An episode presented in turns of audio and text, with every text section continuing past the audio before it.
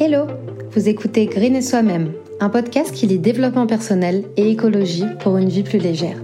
Tout ça dans la bonne humeur et la positivité évidemment. Moi, c'est Shana, créatrice de contenu et étudiante en communication. C'est moi que vous retrouverez chaque semaine sur Green et Soi-même. Trêve de blabla, je vous souhaite une bonne écoute.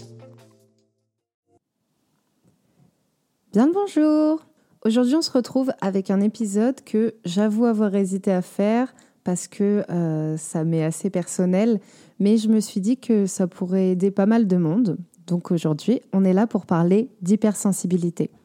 Un trait de caractère qui touche près d'une personne sur cinq, et pourtant ça fait que peu de temps qu'on commence à en parler, ou du moins je trouve qu'on n'en parle pas assez. Alors commençons par le commencement. C'est quoi l'hypersensibilité? L'hypersensibilité, c'est un trait de personnalité qui fait qu'on est sensible de manière très intense aux émotions, aux ressentis, aux intuitions. Euh, du coup, une personne hypersensible va être davantage touchée et va potentiellement réagir de manière plus forte. En fait, pour vous expliquer ça euh, plus simplement, on est clairement des éponges. C'est-à-dire que déjà, on doit gérer nos propres émotions, mais on est aussi impacté par euh, les émotions des autres. Moi, je sais que si quelqu'un euh, est triste ou est énervé, euh, ça va avoir un impact sur moi si je suis avec cette personne. Et ça peut vraiment être un pote comme ça peut être un mec assis à côté de moi dans le métro. Après, ça marche aussi pour les bonnes émotions. Si je suis entourée de personnes joyeuses, bah, automatiquement, ça va avoir un impact sur moi et bah, je vais avoir envie d'être joyeuse comme elles. Du coup, ça peut vite euh, devenir épuisant, j'avoue, surtout quand tu dois faire euh, face à l'incompréhension des gens autour de toi. Euh, moi, je sais que quand j'étais plus petite, attention, séquence émotion, il y avait des moments où je pleurais et en fait, j'étais incapable d'expliquer pourquoi je pleurais.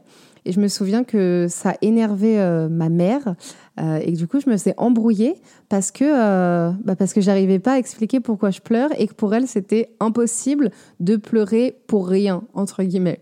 Donc j'ai toujours entendu oui toi de façon tu sais faire que chialer. Donc autant vous dire que l'ambiance elle est pas ouf quand on est incomprise. Quand j'étais un peu plus jeune aussi, euh, alors mes grands-parents, eux, ils me disaient pas que euh, je savais faire que chialer, mais ils m'appelaient Fleur Bleue. Donc c'est beaucoup plus mignon euh, comme petit nom pour décrire l'hypersensibilité. c'est toujours d'actualité d'ailleurs. Et c'est parce que, toujours pour la même raison, je pleurais beaucoup plus que la moyenne et que je réfléchissais toujours plus avec mon cœur qu'avec ma raison. Donc ça, je travaille dessus. Enfin, tous les jours parce que vraiment réfléchir avec son cœur, parfois c'est bien et parfois on a quand même besoin de la raison pour euh, nous remettre euh, sur le droit chemin. Mais là n'est pas le sujet. Vraiment pour moi, l'important euh, quand on est hypersensible, c'est d'être entouré des bonnes personnes et de se sentir compris. Sachez qu'il y a beaucoup de formes d'hypersensibilité différentes et que c'est pas parce que vous n'êtes pas comme votre voisin qui est hypersensible que vous ne l'êtes pas. Par exemple, moi, je suis une hypersensible qui, euh, quand je vais être dans un moment de malaise, euh, où mes émotions vont, euh, vont être un petit peu mises à rude épreuve, on va dire, je vais prendre sur moi le plus possible avant de craquer et de me mettre à pleurer. J'ose jamais dire ce qui me dérange sur le moment et c'est quelque chose sur, sur laquelle je travaille parce que ça me, ça me serait bénéfique en fait dans tous les aspects de ma vie, genre vraiment. Euh, faut que j'arrête d'avoir peur de déranger quelqu'un ou de dire ce que j'ai envie de dire sur le moment, quoi. Et, euh, et vraiment que je sois plus, euh, plus directe. Et au contraire, ma meilleure amie qui, elle, est hypersensible aussi, dès qu'elle va être dans une mauvaise situation, bah, elle va réagir sur le coup, en fait. Elle va dire quelque chose et elle va pas garder ça pour elle. Euh, je vous prends nos deux exemples qui sont un peu opposés euh, pour que vous compreniez qu'il y a un spectre d'hypersensibilité possible et que dans tous les cas, bah, vous n'êtes pas seul. Autre aspect de l'hypersensibilité euh, dont je voulais vous parler, c'est quand il est couplé à une, à une sorte d'engagement. Et quand je dis engagement, c'est pas engagement euh, dans euh, la vie de couple, par exemple, mais euh, c'est l'engagement dans des causes, donc dans la lutte bah, pour l'environnement, pour l'antiracisme, pour le féminisme, pour plus d'inclusivité, pour le validisme et pour toutes les causes dans lesquelles bah, je me reconnais, entre guillemets, et les causes pour lesquelles je me bats. Donc là, vous devez être en train de vous dire c'est quoi le rapport entre être hypersensible et être engagé?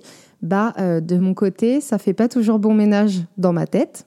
Euh, ça aide pas du tout, en fait, d'être hypersensible et d'être engagé. Parce que parfois, tu vas avoir envie de porter tous les problèmes du monde sur tes épaules. Breaking news, ce n'est pas possible. Donc, il faut qu'on arrête de se buter là-dessus. Euh, tu vas avoir envie d'aider toutes les causes. Chaque petite nouvelle négative va te mettre dans le mal, tout comme chaque petite nouvelle positive euh, va te redonner de l'espoir.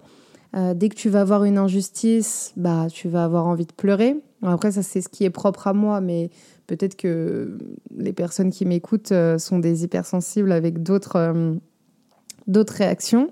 Personnellement, moi, je suis incapable de débattre plus de deux minutes sur un sujet qui me tient vraiment à cœur sans que je me mette à pleurer. Voilà, c'est comme ça que j'extériorise. En fait, je suis tellement prise dans le truc et j'ai tellement envie euh, de faire passer mon message que je me mets à pleurer. Ce qui m'aura valu des on peut pas parler avec toi, tu fais que pleurer. Euh, désolée d'avoir un cœur, hein, euh, je m'excuse. Ou on m'a aussi reproché de vouloir aider toutes les causes. Donc, donc voilà. Du coup, vous vous doutez que euh, bah, pleurer euh, quand on parle d'un truc euh, sérieux au sein d'un débat, ça décrédibilise vachement mon propos face à la personne avec qui je suis en train de débattre. Je sais qu'à un moment, je regardais même plus les posts des comptes engagés, par exemple, que je suis sur Instagram, parce que je prenais tout vraiment trop à cœur et que ça me mettait, bah, que ça me mettait trop dans le mal, clairement. Euh, aujourd'hui, ça va mieux. On va dire que j'ai eu mon petit euh, burn-out des sujets engagés et que ma tristesse s'est transformée en, envie de me retrousser les manches et d'aller aider sur le terrain. J'ai longtemps détesté mon hypersensibilité, euh, déjà parce que je me sentais incomprise et que j'arrivais pas à mettre le doigt dessus en fait. Je trouve que quand on est jeune, euh, enfin moi pour ma part quand j'étais jeune, j'avais jamais entendu parler euh, d'hypersensibilité. Jamais, euh, jamais on nous a expliqué ça, que ça soit à l'école, que ça soit même chez mes proches. Hein. je trouve qu'aujourd'hui la parole elle s'est un petit peu libérée, mais on n'en entend pas parler tant que ça, je trouve. Je trouvais vraiment que mon hypersensibilité me rendait faible et qu'à cause d'elle, je ferais rien de ma vie. Euh, je dis me rendait faible parce que j'avais l'impression de passer ma vie à pleurer. Je regardais un film, je pleurais, je regarde les informations, je pleure, je m'embrouille avec ma mère, je pleure. vraiment, bon, je passais pas ma vie à pleurer, hein. mais je veux dire, le pleur était vraiment euh, un élément euh, central dans ma vie. Il l'est toujours d'ailleurs aujourd'hui. Hein. Mais aujourd'hui, ma pensée, elle a bien évolué, et heureusement, et je travaille à encore plus la déconstruire. Aujourd'hui, je dirais que je vois ça plutôt comme une force que j'arrive pas encore à contrôler, certes, mais ça viendra avec le temps parce que, bah que j'y travaille. J'ai réussi à accepter cette partie de moi et je pense que c'est grâce à elle que je suis, euh, bah par exemple, bienveillante, que je suis empathique, vraiment cette, cette envie euh, d'aider les gens. Euh, ça, c'est des qualités que j'aime beaucoup chez moi, sans vouloir me vanter évidemment. Et je pense que si j'avais pas eu l'hypersensibilité dans ma vie, peut-être que ces, hum, traits de caractère euh, qui me sont propres, bah, je les aurais moins, euh, je les aurais moins développés, tout simplement. Et aussi, euh, j'apprends avec le temps à me rentrer dans la tête que c'est pas parce qu'on pleure qu'on est faible. Vraiment, euh, pleurer, ça fait énormément de bien, que ça soit pleurer de joie ou de tristesse. Hein, parce que moi, je pleure aussi euh, parfois, je regarde les gens que j'aime et je me mets à pleurer parce que je suis en train de réaliser à quel point je les aime. Alors, ça se trouve, vous êtes en train de vous dire que euh, je suis totalement barrée, mais pas du tout. C'est juste ma façon d'extérioriser les choses, en fait. Mais le fait que pleurer, ça fait pas de nous quelqu'un de faible, j'ai vraiment eu du mal à me le dire. Euh, parce que, attention, euh, deuxième séquence émotion, j'ai grandi avec une mère qui cachait tout le temps ses émotions, qui pleurait euh, jamais devant nous et qui nous montrait vraiment la facette de la femme forte qui a besoin de personne. Sauf que moi, j'ai pas envie de faire semblant. Alors oui, j'aime dire tout haut que je suis une femme indépendante, que j'ai pas besoin d'aide. j'aime pas montrer ce que je pourrais appeler mes faiblesses, mais en tout cas, je considère plus mon hypersensibilité comme l'une d'entre elles. Et si aujourd'hui je pense comme ça, c'est aussi parce que j'ai appris à gérer mes émotions. Donc vous allez me dire, comment t'as fait pour gérer tes émotions? J'allais y venir. Alors d'abord, pour gérer mes émotions, j'ai appris à prendre euh, du recul. Euh, vraiment, avant, quand j'étais dans une situation délicate dans laquelle euh, mes émotions étaient chamboulées, j'étais tellement plongée dedans que je voyais plus rien autour à part ça. Et ce qui m'empêchait vachement de pouvoir relativiser. Relativiser, c'est vraiment pas si simple parce qu'il faut réussir à voir la situation de l'extérieur et à se dire bon, calme-toi, c'est pas bien grave, on va trouver une solution et on va tirer une leçon de tout ça. Alors là, je vous dis ça, mais euh, c'est encore en cours. Hein. genre, tout n'est pas parfait et mon hypersensibilité, c'est pas encore ma meilleure amie, mais on y travaille toutes les deux. Une autre façon de gérer mes émotions, c'est vraiment de me couper des réseaux et des médias de temps en temps. Euh, donc, comme je vous disais tout à l'heure, je suis une éponge.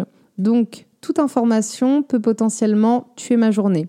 Et vu l'actualité en ce moment, euh, je vais être honnête avec vous, je ne regarde même plus les infos parce que tout simplement, j'ai pas l'énergie pour ça. Gardez bien en tête que c'est super important de se préserver. Et je sais que quand on est hypersensible, on a envie d'aider tout le monde, on a envie de se plier en quatre pour faire plaisir aux autres, mais n'oubliez pas qu'il faut prendre soin de vous aussi. Dernier truc qui marche euh, vraiment pour tous les sujets, c'est d'être bien entouré être entouré de personnes avec qui vous vous sentez à l'aise de parler de votre hypersensibilité, si vous en ressentez le besoin, bien sûr, parce qu'il y en a qui n'ont pas forcément envie d'en parler. Être avec des personnes qui vont pas vous juger et juste être avec euh, bah, des gens safe, quoi.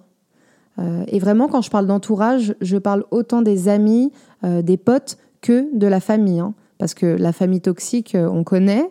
Là, c'est pas le sujet, mais, mais je vais vous faire un épisode là-dessus parce que Là, c'est bon, il faut qu'on en parle.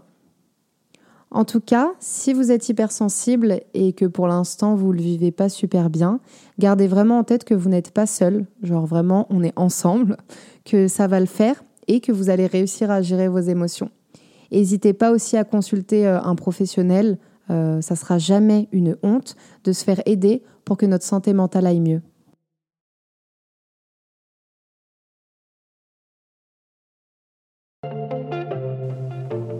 Et voilà, on arrive déjà à la fin de cet épisode. S'il vous a plu, vous pouvez laisser un avis. N'hésitez pas à me dire ce que je pourrais améliorer ou ce que vous aimeriez entendre la prochaine fois. Pour ne pas louper les nouveaux épisodes, n'oubliez pas de vous abonner sur votre plateforme d'écoute. Vous pouvez aussi me rejoindre sur le Instagram de Green et Soi-même que vous retrouverez dans la description. À la semaine prochaine!